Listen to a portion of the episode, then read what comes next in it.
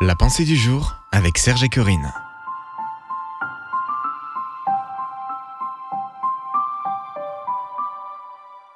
Le Père sait. Une pensée tirée du livre de David Wilkerson. Jour après jour, Dieu est fidèle. Jésus nous appelle à vivre d'une manière qui ne se soucie pas du lendemain et qui remet totalement notre avenir entre ses mains. Ne vous inquiétez donc pas en disant que mangerons-nous ou que boirons-nous ou de quoi serons-nous vêtus.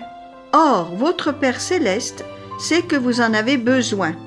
Cherchez premièrement son royaume et sa justice, et tout cela nous sera donné par-dessus. Matthieu 6, versets 31 à 33.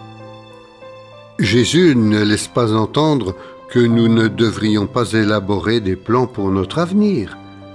Mais il se peut que nous soyons constamment harassés par deux petits mots. Et si? Et si la situation économique s'effondre? Et si je perdais mon travail? Et si je perds mon assurance santé? Et si ma foi défaille en temps d'épreuve? Nous avons tous un millier d'anxiétés. Et si? Jésus interrompt nos et si et nous déclare votre Père céleste sait comment prendre soin de vous. Vous n'avez pas à vous inquiéter. Il ne vous abandonnera jamais. Regardez les oiseaux du ciel. Ils ne sèment ni ne moissonnent. Ils n'amassent rien dans des greniers. Et votre Père céleste les nourrit. Observez comment croissent les lys des champs. Ils ne travaillent ni ne filent. Si Dieu revêt ainsi l'herbe des champs qui existe aujourd'hui, et demain sera jetée au four, ne vous vêtira-t-il pas à plus forte raison, gens de peu de foi? Matthieu 6, versets 26 et 28 et 30.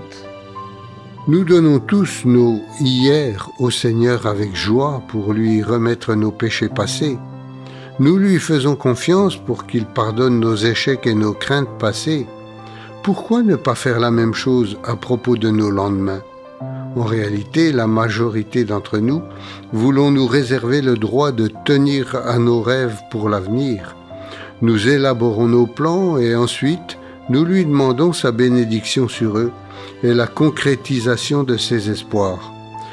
Lui nous demande de remettre tous ses projets entre ses mains, de le chercher en premier, et alors il sera pour nous la source de toutes choses.